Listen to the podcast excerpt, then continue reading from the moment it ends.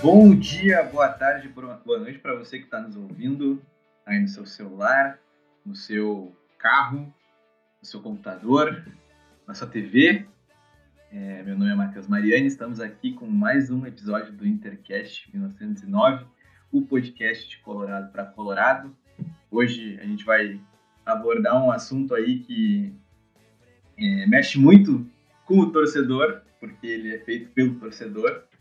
Nós vamos abordar aí os protestos da torcida colorada nos últimos anos, falar um pouco sobre é, os anos mais turbulentos, o impacto do, das manifestações, citar algumas de destaque aqui, falar um pouco sobre isso, que, que é uma situação que, especialmente no ano de 2021, aí, a gente tem visto bastante. E sem mais delongas, eu quero aqui apresentar meus companheiros de mesa. Hoje eu estou acompanhado pelo Diego, pelo Vergara, meus colegas de Intercast. É, Diego Vergara, podem dar aí a, a, primeira saudação ao público e depois a gente entra aí no nosso, nosso tópico. Bom dia, boa tarde, boa noite para todo mundo que está nos ouvindo. Estou feliz demais de estar com, com o Mari e o Vergara gravando um podcast. Era a minha meta quando eu entrei, quando eu comecei a gravar os podcasts, gravar um podcast com vocês dois, porque me diziam que vocês dois eram os reis podcasts daqui. Que então, honra, que honra. Tô, tô na meta, mas é isso, vamos, vamos falar um pouco sobre esse assunto que esse ano realmente ferveu bastante e é bem necessário. Fala família, como já diria MC da Leste, chega e sair fora, voltei, mas bem acompanhado. É uma honra poder estar gravando com o Mari, com, com o Dieguinho. Como o, Mari, como o Dieguinho já falou ali, Teve uma época que era eu e o Mari tocando o podcast direto enlouquecidamente. Todo o podcast era eu e o Mari. Episódios, episódios que, diga-se de passagem, nem foram ao ar. nunca, nunca chegaram ao ar. A nossa audiência nunca, nunca irá ouvir. Só nos pagando um bom, um bom, uma boa quantia em dinheiro. Mas é isso também para falar de Inter. Certíssimo, lisonjeado aí com os comentários dos colegas. É, realmente eu e o Vergara tocamos vários episódios aí, chegamos a gravar segunda de manhã. Sim, olha, a coisa, coisa que o Internacional faz com o seu torcedor, né? E é, e é disso que a gente, que a gente vai, vai abordar, vai falar hoje. Como eu disse, a gente vai falar sobre os protestos da torcida do Inter. A ideia desse episódio é, partiu de, de uma curiosidade minha, especificamente, assim, de, de fazer um apanhado dos últimos anos aí de quantas manifestações a torcida do Inter realizou é, seja no CT, seja em frente ao hotel, aeroporto, assim, o que eu pudesse achar para ter uma noção do quanto isso teria impactado nas campanhas, né? A gente sabe que a gente está vivendo aí a pior fase da história do esporte clube internacional desde 2015, então é, eu, eu, eu, tinha essa curiosidade porque a gente vai vivendo ano após ano ali na, na, na sequência desse calendário muito cheio e às vezes não, não consegue olhar para a imagem ampla, né? Olhar de cima para tudo isso. E, e, aí eu me propus a, a, fazer essa pesquisa, por isso que estou aqui ancorando esse programa, porque é, tive essa iniciativa e acho que espero que a gente consiga agregar aí com esse tema. É, eu pesquisei, então, é, manifestações da torcida do Inter a partir de 2015. É, eu olhei o que eu achava na, em rede social, em, em notícia na, na internet mesmo, os motivos, os impactos, a, a forma que ocorreram, como eu comentei, se, se era, era no aeroporto, era no CT, se foi violento, se não foi, enfim. É, essa pesquisa, ela traz dados de protestos que, que eu consegui achar, registros, né? Então, não necessariamente esses dados que a gente vai comentar aqui, eles refletem a plena totalidade das manifestações que aconteceram nesses últimos sete anos, né? Contando de 2015, incluindo 2021. É, então é, é, um panorama geral, né? A gente provavelmente, provavelmente não devo ter encontrado tudo, até porque tem manifestações que não são noticiadas e, e de grupos menores. Mas acho que para a gente poder aqui fazer nossa conversa de bar vai, vai ficar bem tranquilo. então, assim, sem mais delongas, é, eu queria começar trazendo alguns dados para a gente abrir para os comentários iniciais aí dos meus colegas de mesa. Então, depois de realizar minha mineração de notícias e tweets, informações, eu cheguei ao número de que em sete anos, a contagem de 2015 até o ano de 2021, até 6 de setembro, que é a data que estamos gravando esse episódio, o, a torcida do Inter teve 39 protestos registrados. Isso dá uma média de 5,57 protestos por ano. Então, a cada dois anos, 11 protestos, se a gente for dar uma arredondada legal, assim. É, desses 39 protestos, um pouco mais de 71% deles, 28, foram pacíficos. E um pouco mais de 28% foram violentos em algum grau. 11 desses 39%, então né, praticamente um terço deles, foi violento em algum grau. E é uma média de 1,5 protestos violentos por ano. Então, todo ano, nessa reta final aí, a gente teve um protesto violento, pelo menos, né, na média. É, 2016 com 4 e 2017 com 3 foram os anos mais violentos. Então, 2016, o ano que a gente é rebaixado, né, para a Série B, a gente teve quatro protestos, protestos violentos. E 2017, o ano que a gente está jogando a Série B, a gente teve três protestos violentos, pelo menos. É, e para quem assistia, acompanhava bastante o Internacional ou frequentava bastante o estádio, lembra muito bem dessa época. Muito confronto com a Brigada Militar na saída do Portão 8, ali, na saída dos reservados. E então, assim, apresentados esses dados, eu quero abrir aqui para os meus colegas de mesa é, comentários sobre como cada um de vocês percebeu esse período de, de intensas manifestações. E quando eu digo esses períodos, eu digo é, esses últimos sete anos. E como eu disse, são 5,5 protestos por ano, então é, é, muita manifestação de torcida. Tenho certeza que, que, que vocês acompanharam várias, talvez tiverem alguma, ou apoiaram várias né? Então, começando pelo Diego, eu queria ouvir, Diego, teu comentário sobre esses anos tão, tão turbulentos, assim, o que, que, que, esses dados te dizem? Fala para nós aí. Cara, é, é algo que, por mais que a gente vá comentar um pouco, um pouco mais para frente sobre a questão da efetividade desse tipo de manifestação, eu, eu acredito que, que não tinha como se esperar algo diferente, né? Uh, como tu mesmo falou, o, é provavelmente o pior desempenho internacional. A gente tem um desempenho bem ruim, a gente caiu para a Série B em 2016. A gente teve diversas quedas no sentido de tropeços, né, nos campeonatos que a gente vem participando desde então. E não tem como esperar algo diferente além do torcedor, de alguma forma, tentar fazer algo que esteja no alcance dele, né? Porque, infelizmente, a gente não pode entrar lá dentro do campo, que também seria uma forma de protesto mas a gente não pode entrar lá dentro do campo ou dentro do vestiário e conversar com os jogadores e dizer, ô oh, meu querido, o negócio é o seguinte, ó, tal coisa, ou com a direção, ou com os treinadores. Então, é algo que é esperado, esse tipo de manifestação.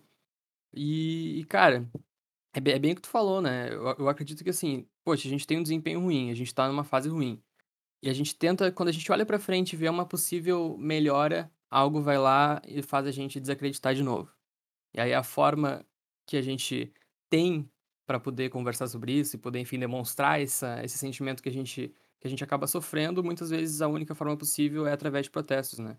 Então, eu acredito que seja talvez não eficaz, mas é algo que pelo menos representa bem a insatisfação do torcedor. E sim, apoiei diversas diversas manifestações.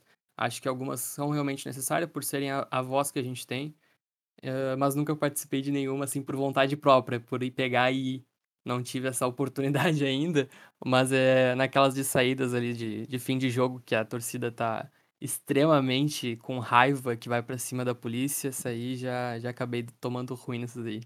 Mas, cara, eu acho que é isso. Um comentário inicial seria basicamente isso, assim.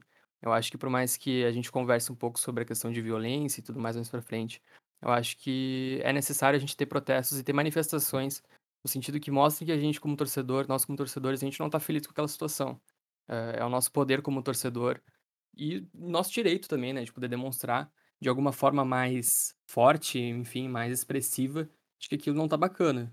Se eles não entenderam ainda, eles precisam entender que precisa mudar. Vergara, meu querido, teus comentários a respeito dos dados e, e de toda essa situação desses últimos anos aí, o que, que os dados da, da pesquisa mostram para ti, na tua opinião, e como tu percebeu esses últimos sete anos de manifestações intensas? Cara, acho que é bem como, como tu disse no começo, a gente tá passando pela pior fase da história do Inter. E não era de se esperar o contrário, que não fosse uma época que a gente uh, se tivesse, como a gente pode falar agora, a gente está acostumado a ter bastantes protestos durante o, os anos, mesmo quando o time está, entre aspas, em, em, boa fase, porque eu acho que, que a torcida meio que já está de saco cheio de tudo isso, a gente já não aguenta mais e, e, e tipo, eu vejo pro, protesto assim como uma linha bem tênue entre se tu não souber aonde fazer e como fazer o protesto, ele acaba se perdendo e, e perdendo o seu valor. Mas acho importante, até porque é uma das formas mais uh, fortes do, da torcida se most mostrar insatisfação com, com o atual momento do clube, com o atual com possível, uma possível saída de campeonato, uma possível eliminação. Eu acho que talvez seja a maneira mais contundente e rápida, assim, de rápida absorção do clube, uh, que a torcida seja esteja insatisfeita, né? Uh, como, como tu mesmo falou, os protestos não foram efetivos, então a gente não tem uma efetividade em protestou, o time melhorou, protestou, o time ganhou, mas é como bem o Dieguinho falou, acho que há essa necessidade de se falar quando não está contente, essa necessidade de se falar quando o clube não está bem, até porque se, se não acontecessem esses protestos, se não acontecessem essas coisas, parecia que a pode parecer que a torcida está muito pacífica, pode parecer que a torcida está muito caguei, andei, e não é isso que a gente, não é isso que a gente tá uh, demonstrando pro clube, né? E participei de alguns protestos ali quando o Inter estava 2016, quando estava prestes a cair. Acho que não tinha como não participar daqueles protestos pós-jogo, em treinos, assim. Participei de alguns, mas também Uh, eu posso falar que eu sou bem preguiçoso nessa questão, deixo para deixo as pessoas que estão mais, não digo nem empenhadas, mas têm mais força de vontade e proatividade do que eu. Mas naquele momento eu não via, não via como via algo como muito necessário o protesto, né? Tá certo. É, eu concordo com vocês, assim. É, eu acho que seria muito estranho a gente passar pela pior fase da história do clube sem ter manifestação de torcida, porque aí sim realmente tudo estaria errado, né? O torcedor que é que é a pessoa que faz o clube, né? Porque um clube sem, sem seu torcedor, sem seu torcedor, ele não existe, ele não é nada.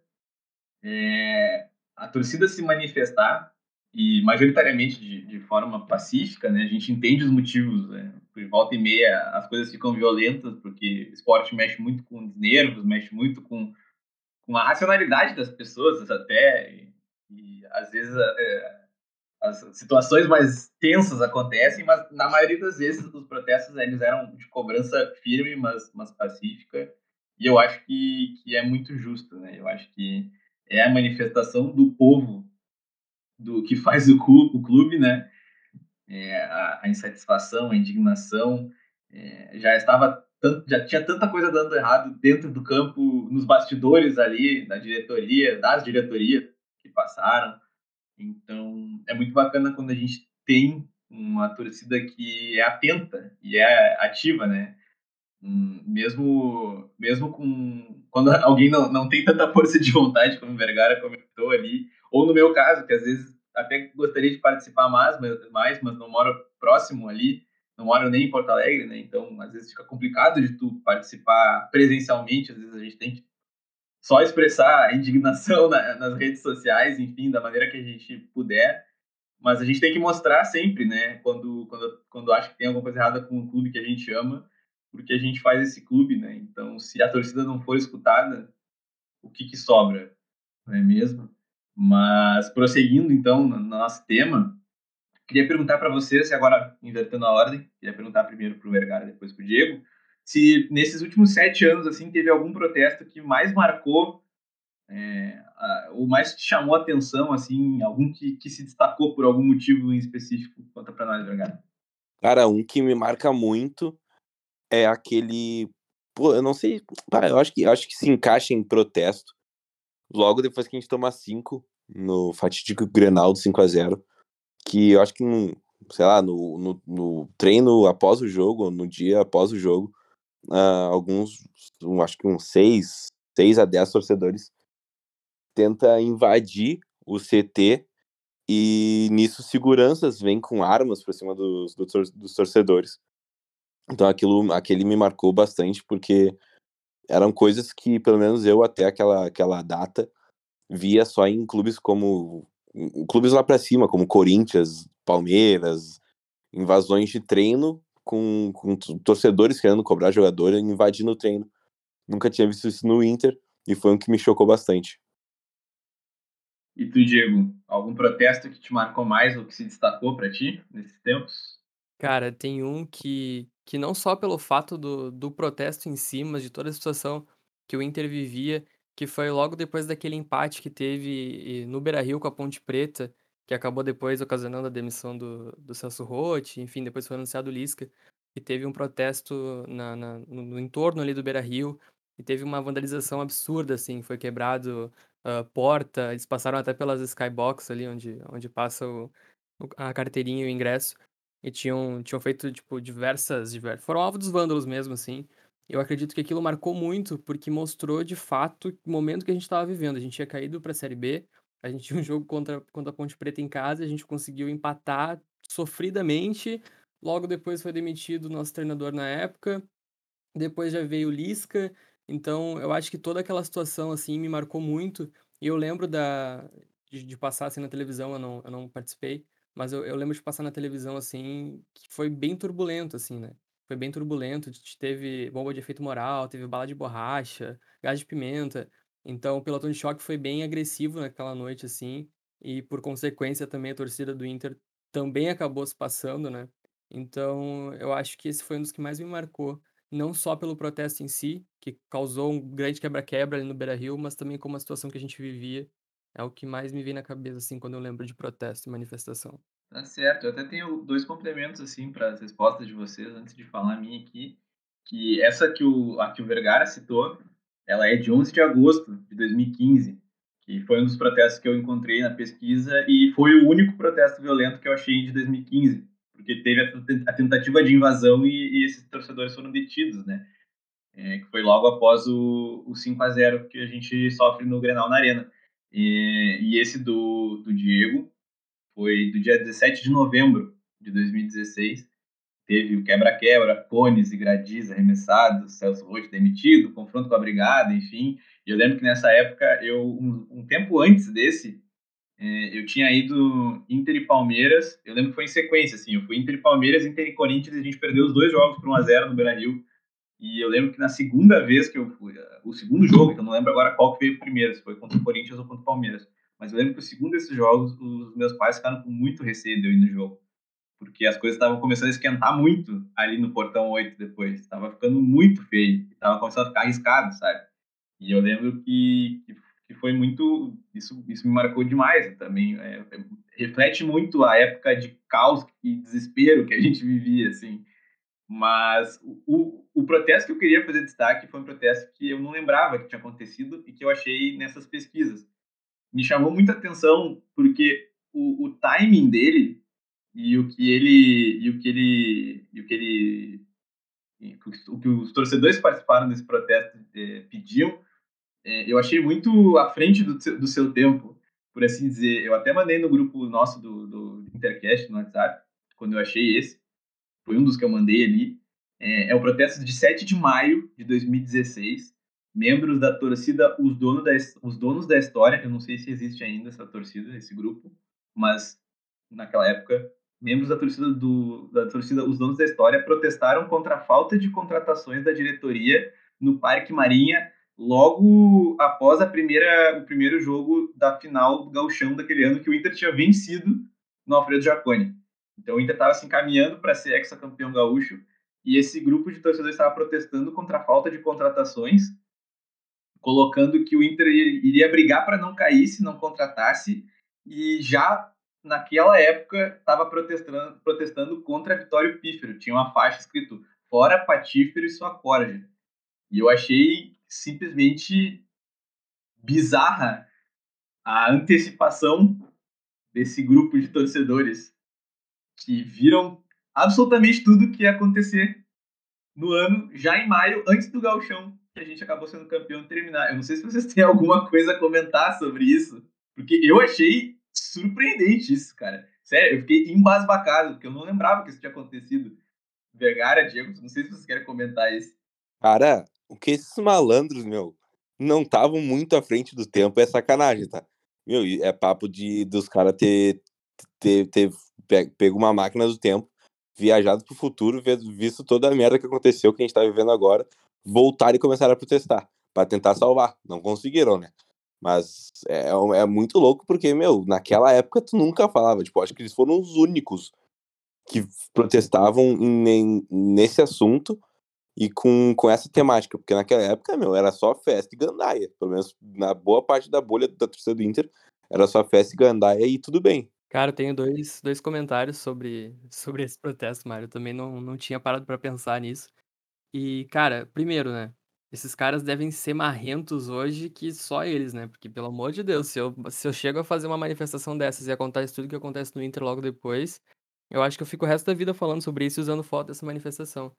E a outra coisa que, que aí também vem Uh, a gente consegue encaixar também um pouco no, no, último podcast, acho que não no último, no penúltimo podcast, que fui eu e a Camila que fizemos, que era da questão da idolatria, que é justamente disso, né? De em momentos em que, por mais que a gente esteja bem, que a gente esteja em momentos bons com o clube, enfim, a gente não veja tantas coisas ruins, a gente pare para pensar e ser um pouco mais analítico, em vez de simplesmente sair idolatrando e, e agradecendo por tudo que está acontecendo e ficando satisfeitos com isso. E sim olhar de uma maneira mais profunda, né?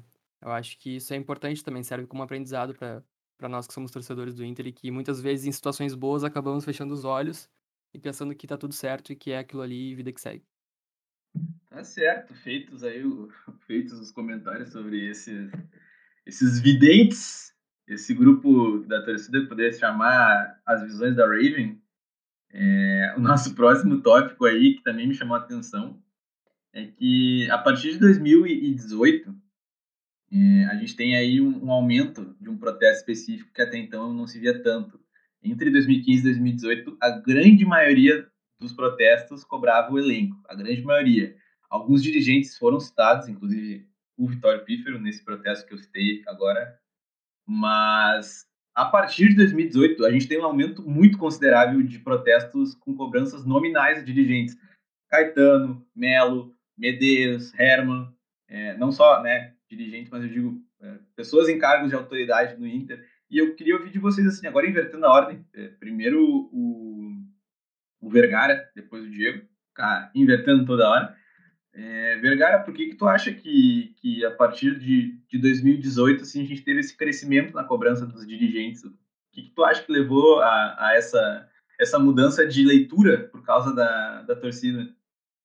Cara, uh, é, um, é, um, é, um, é um bom ponto se discutir e vai muito que, que com, o te, com o passar do tempo e com um maior entendimento de todos os aspectos que, que gerem um clube, que, que estão em volta de um clube de futebol, que não são apenas os 11 titulares e os, sei lá, 10 reservas, a torcida, com o tempo, a torcida começa a entender o que que, o que, que passa por dentro de dirigente, de, de conselheiro, de política do clube. E eu acho que aí por 2018 é a época que mais isso se escancara no Inter após o rebaixamento e todas as denúncias de corrupção do, do da questão do, do, do Pífero e tal. E logo depois vem a gestão Medeiros com um discurso que queria nos salvar da, das finanças, queriam botar o Inter no, no de novo, o Inter vencedor.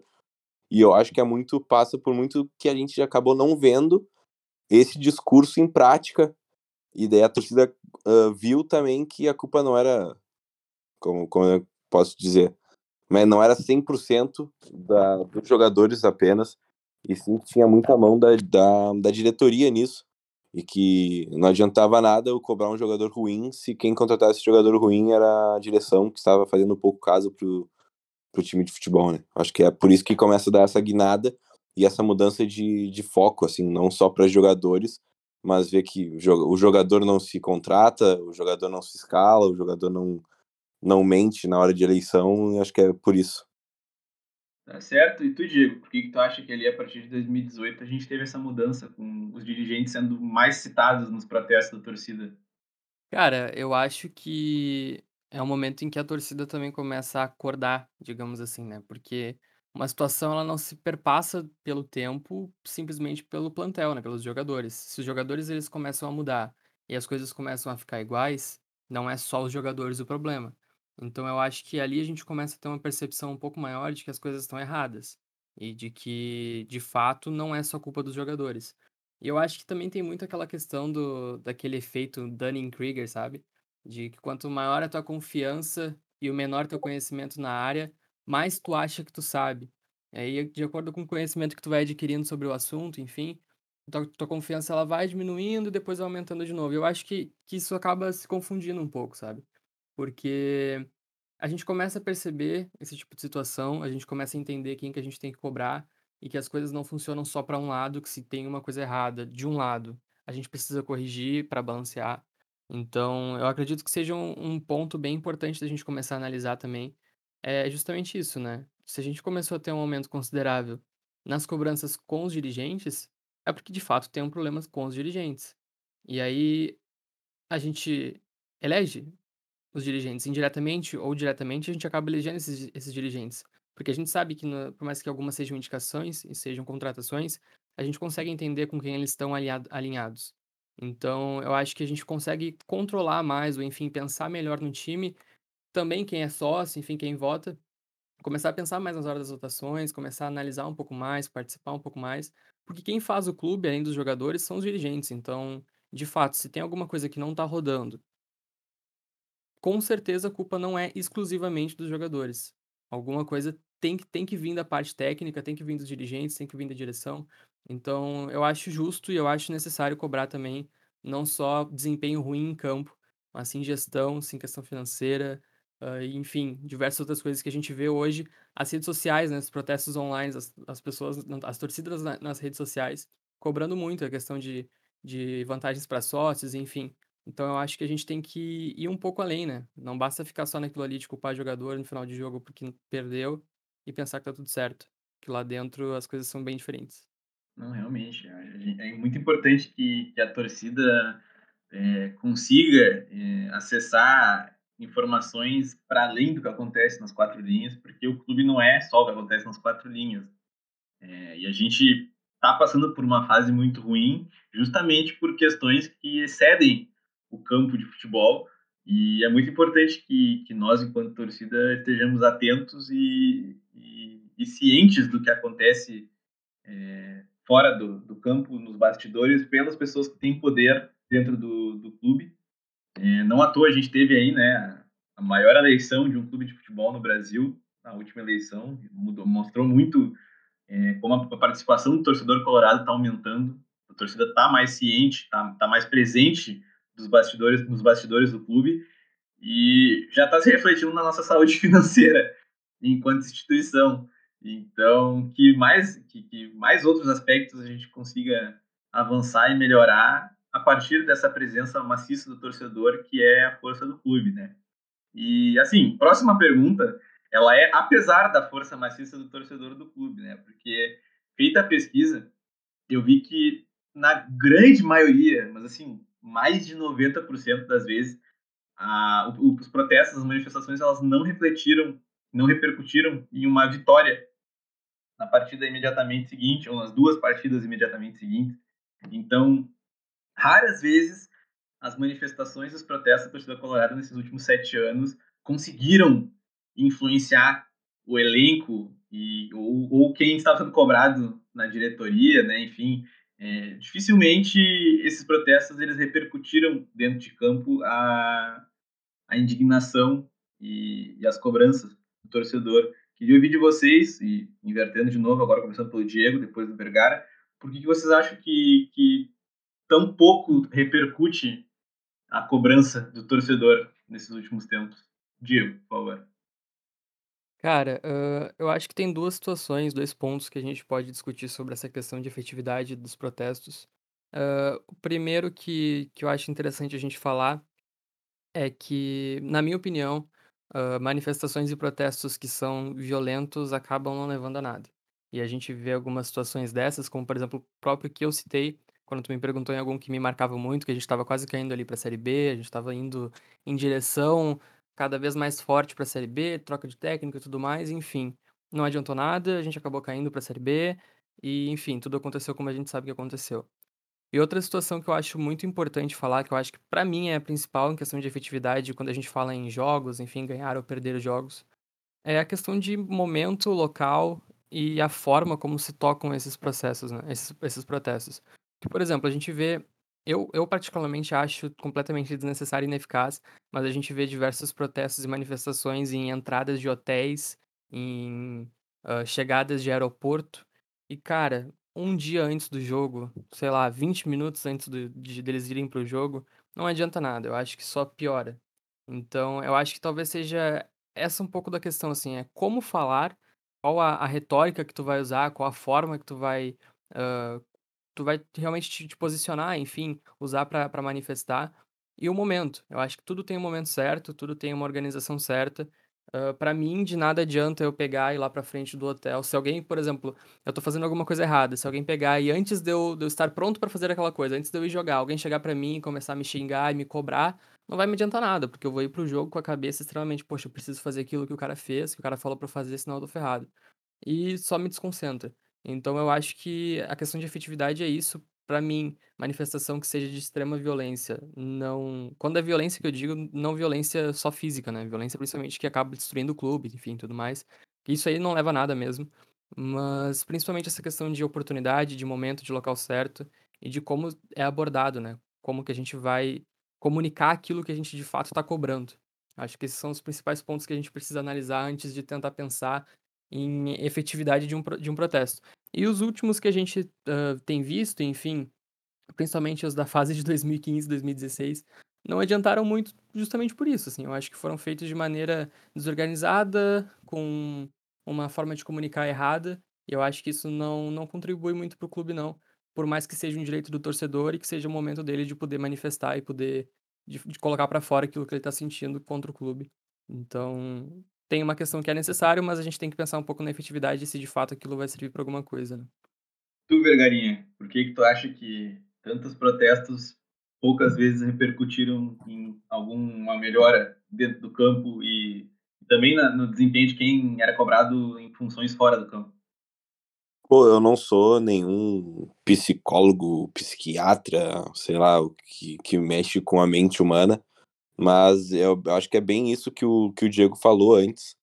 Hã, duvido muito e acho que são poucos os casos dos jogadores que em situações que o clube está mal e possivelmente ele vai estar mal também, vai estar jogando mal, ele realmente tá cagando e andando pra aquilo, acho que na grande maioria das vezes, os jogadores querem sair daquela querem sair daquela situação, até porque, pô, tem família, tem filho, tem mulher, e eles devem ouvir do em supermercado, em colégio.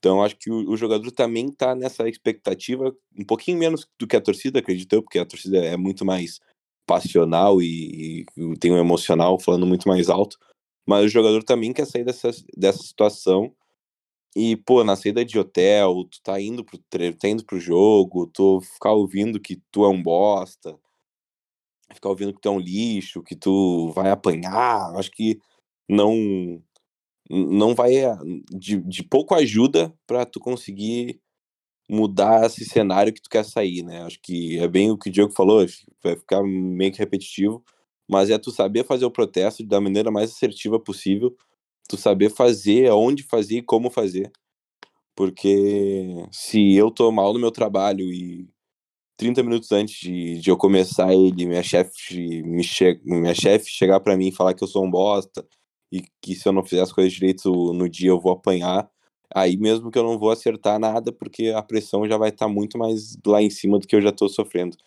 Então acho que é bem essa questão de saber fazer, como fazer da da da maneira mais assertiva. E complementando essa questão que o Vergara comentou também, hã, eu acho que muitas vezes acaba fazendo mais sentido fazer que nem a gente viu acontecer esse ano algumas vezes, eu acho que também partiu de de mim, assim, eu comecei a perceber isso de uma forma mais clara, e eu vi que alguns torcedores também começaram a perceber isso, é cobrar também, como o Mário já tinha dito, a a direção, né, cobrar no sentido de: "Poxa, o jogador não tá rendendo, dá uma força lá dentro do vestiário, coloca alguém lá dentro do vestiário, faz alguma coisa, porque não não tá adiantando, a gente tá cobrando, a gente tá fazendo manifestação no hotel, a gente tá fazendo manifestação em aeroporto, e não tá adiantando".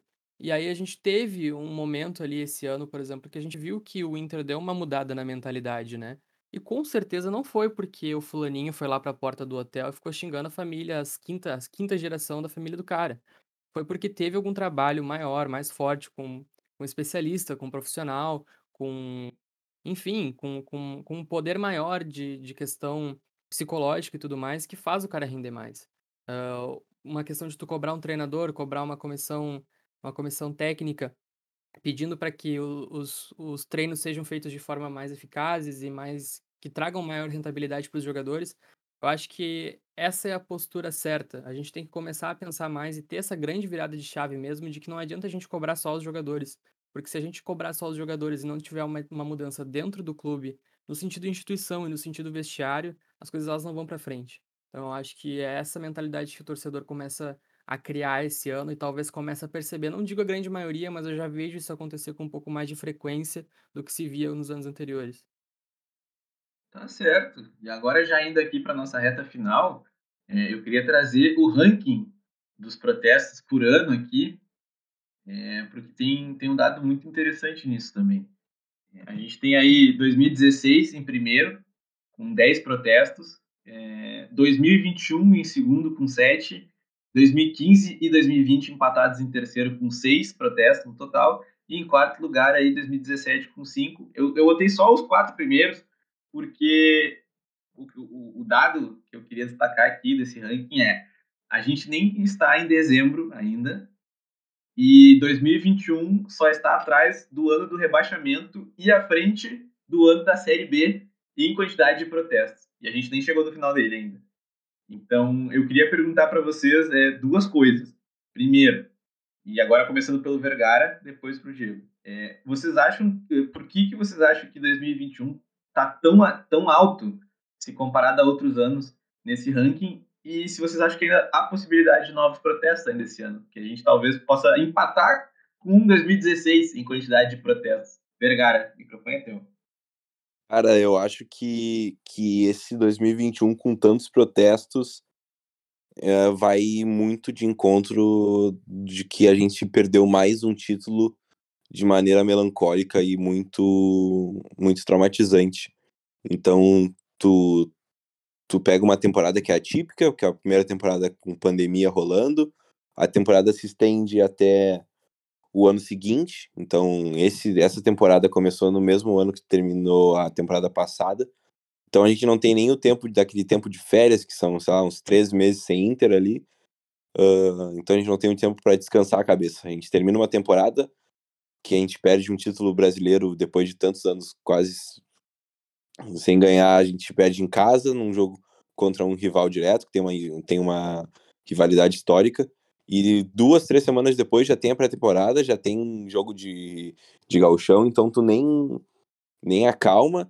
Vem um novo projeto, esse novo projeto não dá certo, é uma nova diretoria, então tu tem medo, tem muito medo de que tudo que aconteceu com as outras diretorias com essa aconteça de novo.